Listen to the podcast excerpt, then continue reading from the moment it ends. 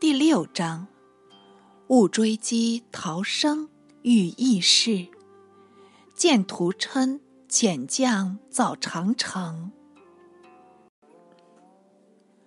却说博浪沙在今河南省阳武县境内，向西往来大道，并没有丛山峻岭、曲径深林，况以便设驰道。车马畅行，更有许多卫队拥着始皇喝道前来，远近行人早已避开。哪个敢触犯成鱼，浪掷一追？偏始皇遇着这般怪剧，还幸命不该绝。那铁锥从御驾前擦过，投入副车。古称天子，属车三十六乘。副车就是属车的别号。随着乘舆后行，车中无人坐着，所以铁锥投入不致伤人，唯将车饰击断了事。始皇闻着异响，出一大惊，所有随驾人员。其至始皇前保护，免不得造起来。始皇暗定了神，喝定声，早有卫士拾起铁锥上前呈报。始皇瞧着，勃然大怒，立命武士搜捕刺客。武士四处查缉，毫无人影，不得已。再来复命，始皇复嗔目道：“这难道是天上飞来吗？想是汝等齐来护朕，所以被他溜脱前去，定是不远。朕定当拿住凶手，碎尸万段。”说着，即传令就地官吏，赶紧都拿。官吏怎敢为慢？严斥兵役，就近搜查，害得家家不宁，人人不安。那刺客终无从捕获，只好请命价钱，暂宽期限。始皇索性下令，敕天下大锁十日，务期捕到凶人，严惩纠办。哪知十日的限期容易经过，那刺客仍没有捕到，奇在怪哉，始皇倒也无法可使，乃持驾东行，在至海上，重登知府，又命词臣转就歌功颂德的文词，镌刻史上。一面传问方士，仍未得不死药，因即怅然思归。此次还都，不愿再就迂道，但从上党直入关中，匆匆严旋，幸无他变。一追已足齿破，看官欲纠问追走情由，待小子补叙出来。头追的是一个力士，史家不在姓名，小子也不便臆造。为主使力士，乃是一位大名鼎鼎的人物。后后来报韩兴汉，号称仁杰，姓张名良，字子房。张子房为无双谱中第一人。应该特笔提出。梁系韩人，祖名开帝，父名平，并为韩相，蝶是五军。秦灭韩时，梁尚在少年，未曾出世，家童却有三百人。弟死未葬，他却一心一意。想为韩国报仇，所有家财悉数取出，散给宾客，求赐秦皇。吾如此时，秦威远震，百姓都屏足贴耳，不敢偶谈国事。还有何人与梁同志私负国仇？就是有几个力大如虎的勇士，也是顾命要紧，怎感到老虎头上瘙痒，太岁头上动土？所以梁续至数年，终难如愿。他想：四海甚大，何患无人？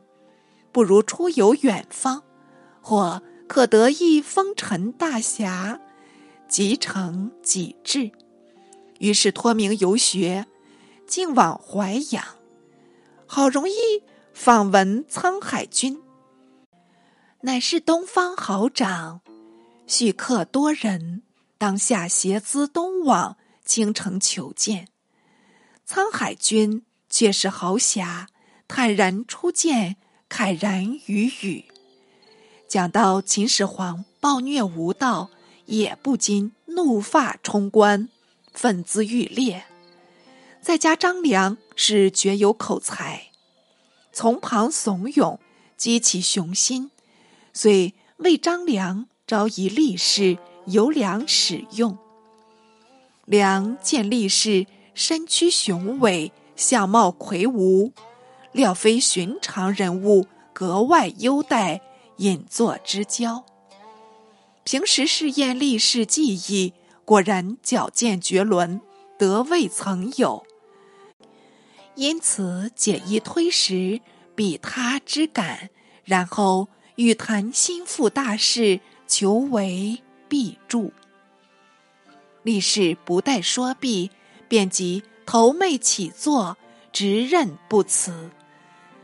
也是专诸聂政一流人物。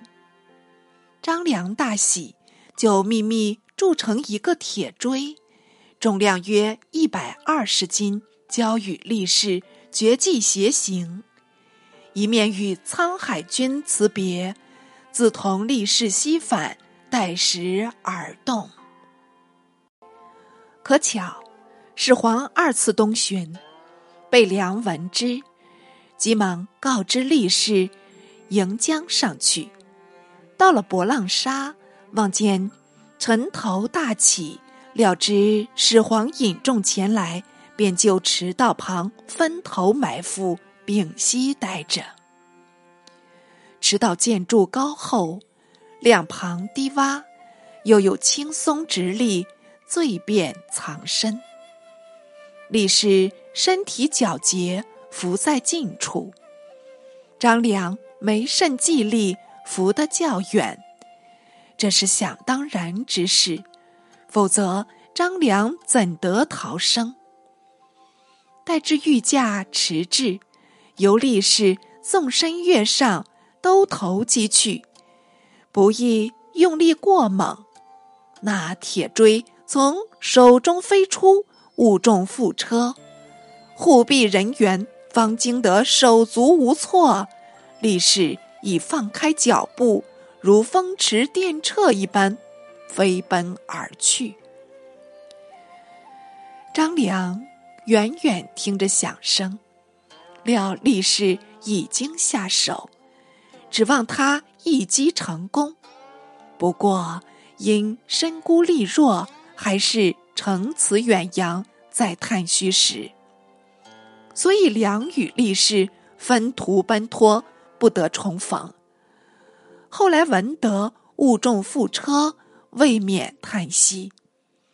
既又闻得大所时日无从击获，又为力士心性，自己亦改姓埋名，逃匿下邳去了。张良以善谋文，不闻多利，史记。虽有良与客狙击秦皇之言，但必非由良自击。作者读书得兼，故演述情形与有分寸。且说下邳，地滨东海，为秦时属县，距博浪沙约数百里。张良投奔此地，上幸腰间留有余绪，可易衣食，不致饥寒。起初还不敢出门，谪居避祸。四因始皇西归，补益渐宽，乃放胆出游。常至夷上眺望景色，夷上就是桥上，土人常呼桥为夷。良不过借此消遣，了解忧思。忽有一号守老人，执烛登桥。行至张良身旁，巧巧坠落一缕，便故与张良道：“孺子，汝可下去，把我履取来。”张良听着，不由得动起怒来，自思此人素不相识，如何叫我取履？意欲伸手出去打他一掌。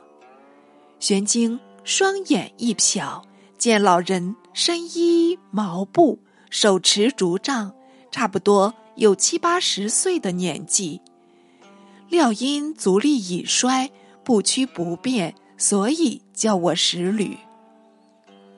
语言虽是唐突，老太却是可金，不得已耐住愤怀，抢下数步，把他的疑虑拾起。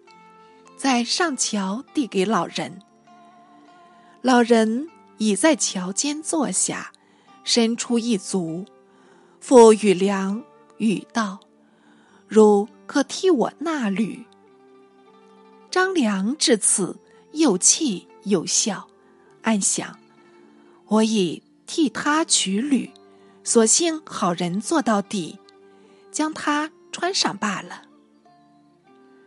虽屈着一腿，常跪在老人前，将履纳入老人足上，亏他容忍。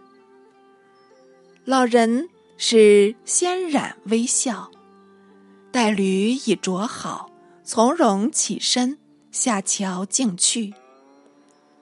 良见老人并不称谢，也不道歉，情迹太绝离奇。免不得诧异起来，且看他行往何处，作何举动。一面想，一面也即下桥，远远的跟着老人。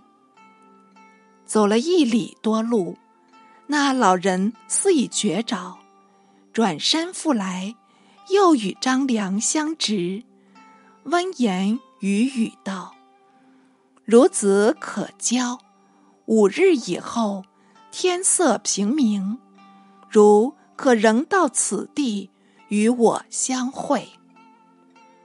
张良究竟是个聪明的人，便知老人有些来历，当即下跪应诺。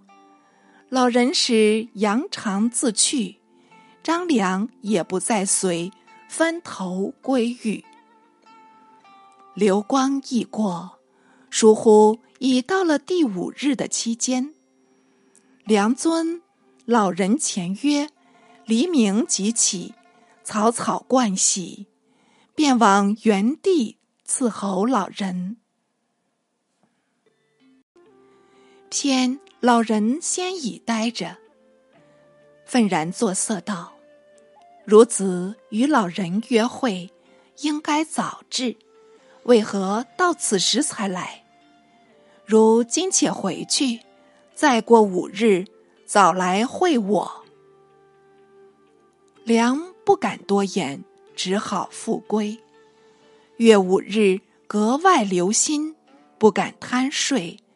一闻鸡鸣，便即趋往。哪知老人又已先至，仍责他迟到。再约五日后相会，这也可谓。立誓诛奸，梁又扫兴而回。再约五日，梁终夜不寝，才过黄昏，便已带月前往。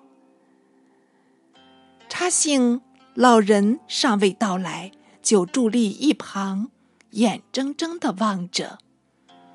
约立片时，老人方侧杖前来，见张良已经住后，才开言为喜道：“孺子就教，理应如此。”说着，就从袖中取出一书，交给张良，且嘱咐道：“如读此书，将来可为王者师。”良心中大悦，再欲有问，老人以身主道：“十年后，当左命兴国；十三年后，孺子可至冀北古城山下，如见有黄石，就算是我了。”说毕，遂去。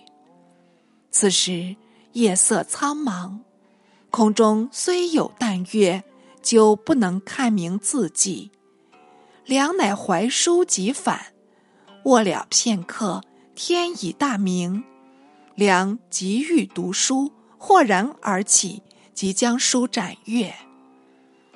书分三卷，卷首注明《太公兵法》，当然惊喜。他一知太公为姜子牙。熟谙韬略，为周文王师，为所传兵法未曾览过。此次有老人传授，叫他诵读，想必隐喻玄机。四是勤读不辍，把太公兵法三卷念得烂熟。古谚有云：“熟能生巧。”张良。既熟读此书，自然心领神会，温故生新。此后的兴汉谋划，全靠这太公兵法融化出来。唯一上老人，究系何方人士？或疑他是黄石化身，非仙即怪。若编入寻常小说。并且鬼话连篇，捏造出许多洞府、许多法术。小子居今击鼓，征文考县，虽未免有谈仙说怪等书，但多是托诸寓言，究难信为实事。就是衣裳老人黄石公。大约为周秦时代的瘾君子，饱览兵书，参入玄妙，只因年已衰老，不及待时，所以传授张良，必为帝师。后来，张良从汉高祖过冀北，果见古城山下留一黄石，乃取归供奉。即与衣裳老人相见，正月一十三年，这安知非老人尚在，特留黄石以见前言。况老人既预知未来时事，怎见得不去致时？否则张良末后将黄石并葬墓内，为什么不见变化呢？加入论断。扫除一切怪谈，化修续繁。再说，始皇自上党回都，为了博浪沙一击，未敢远游，但在宫中安乐，一住三年，渐渐的境过情迁，又想出宫游幸。他以为京畿一带素为秦属，人民向来安堵。总可任我驰驱，不生他变。但尚恐有意外情事，特平去仪仗，扮作平民模样，微服出宫，省得突然注目。随身带着勇士四名，也令他暗藏兵器，不露行迹，以便保护。一日正在微行，忽听道旁有数人唱歌，歌允：“神仙得者毛出城，驾龙上升入太清。时下玄州系赤城，既是尔往在我营。帝若学之，蜡家平。”始皇听得这种歌谣，一时不能所解，遂向李忠父老寻明歌中的语意。父老便据他平日所闻，约略说明。原来太原地方有一毛营，研究道术，好为真人。他的曾祖名蒙，表字出城。相传，在华山中得道成仙，乘云驾龙，白日升天。这歌谣便是毛蒙传下，流播一中。因此，一人无不成诵，随口欧吟。始皇欣然道：“人生得道，国可成仙吗？”父老不知他是当代皇帝，但答称。人有道心，便可长生；既得长生，便可成仙。始皇不禁点首，遂与父老相别，返入宫中，依着歌中末句的意思，下诏称腊月为嘉平月，算作学仙的初机。复在咸阳东境择地凿池，引入渭水，诸城俱进。长二百里，广二十里，号为兰池。池中垒石为基，铸造殿阁，取名蓬营，就是将蓬莱、瀛洲并括在内的池想。又选得池中大石，命工匠刻作经形，长二百丈，充作海内的真经。不到数月，便已竣工。始皇就随时往来，视此地如海上神山，聊未可忘，实是呆鸟。不亦仙窟，竟成道叟，灵爪变成环仆。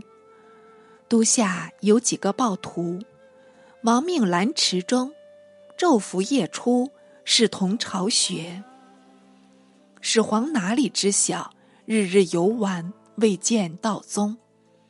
某夕乘着月色，又带了贴身武士四人，微行至兰池旁，是值群盗出来，一拥上前，夹击始皇。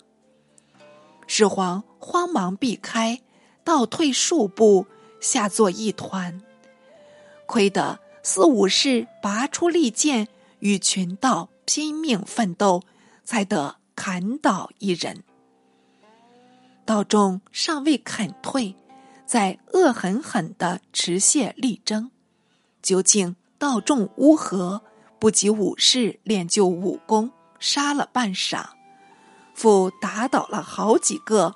余道自知不敌，方呼啸一声，密路逃去。始皇经此一下，把游幸。早已打消，急忙由武士卫业，拥他回宫。结旦有言旨传出，大锁盗贼，关中官吏当然派兵伺机，提了几个似道非道的人物，独行考讯，不待犯人诬服，以早毙诸帐下。官吏便即奏报。但说是以得罪人，就地处决。始皇尚一再申斥，责他防检不严，申令搜缉勿尽。官吏不得不遵，又复挨户稽查，骚扰了好几天，直至二旬以后，才得消差。自是始皇不再威行。忽忽间又过一年。始皇仍梦想求仙，念念不忘。暗思仙术可求，不但终身不死，就是有意外情事，亦能预先推测，还怕什么凶徒？主见已定，不能不冒险一行。再命东游，出抵碣石，是有阉人卢生，夜如不救，也借着求仙学道的名目，干石途尽。遂往谒始皇，平转了一张利口，买动始皇欢心。始皇就叫他航海东去，访求古仙人县门高士。卢生应声即往，好几日不见回音。始皇又停踪海上，耐心守候，等到望眼江川，方得卢生回报。卢生一见始皇，行过了礼，便捏造许多言辞，自称经过何处，得入何宫，满口的虚无缥缈，夸说了一大篇。然后从怀中取出一书，捧呈始皇，为仙药虽不得取，仙书却已抄来。始皇接阅一周。书中不过数百言，恐是支离恍惚，无从了解。唯内有亡秦者胡一语，映入始皇目中，不觉暗暗生惊。此语似应后衬，不识卢生从何采入？他想，胡是北狄名称，王古有。宣玉允等部落占据北方，屡侵中国，辗转改名叫做匈奴。现在匈奴尚存，部落如故。据先书中意义，将来我大秦天下必为胡人所取，这事还当了得。趁我强盛的时候，除灭了他，免得养庸。遗患，害我子孙。当下收拾仙书，令卢生随驾同行，移车北向，改从上郡出发，一面使将军蒙恬调兵三十万人北伐匈奴。匈奴虽为强敌，但既无城郭，亦无工事，土人专务畜牧。每择水草所在作为居处，水和草尽，便及他往。所推戴的酋长，也不过设帐为炉，披毛为衣，在生为食，差不多与太古相类。只是身材长大，性质强悍，礼仪廉耻，全然不小。除平时畜牧外，一味的跑马射箭，博兽牵禽。有时中国边境空虚无备，他即乘隙南下，劫夺一番。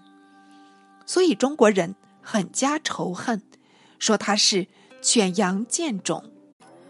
都史家称为夏后氏远孙，纯为后裔。究竟确实与否，小子也无从证明。但闻得衰周时代，燕、赵、秦三国同与匈奴相近，时常注重边防，筑城屯兵，所以匈奴尚不敢犯边，散居塞外。匈奴源流不得不就此略叙。此次秦将军蒙恬带着大兵突然出境，匈奴未曾预备，骤遇大兵杀来，如何抵挡？只好分头四窜，把塞外水草肥美的地方让与秦人。这地就是后人所称的河套，在长城外西北隅，秦人号为河南地。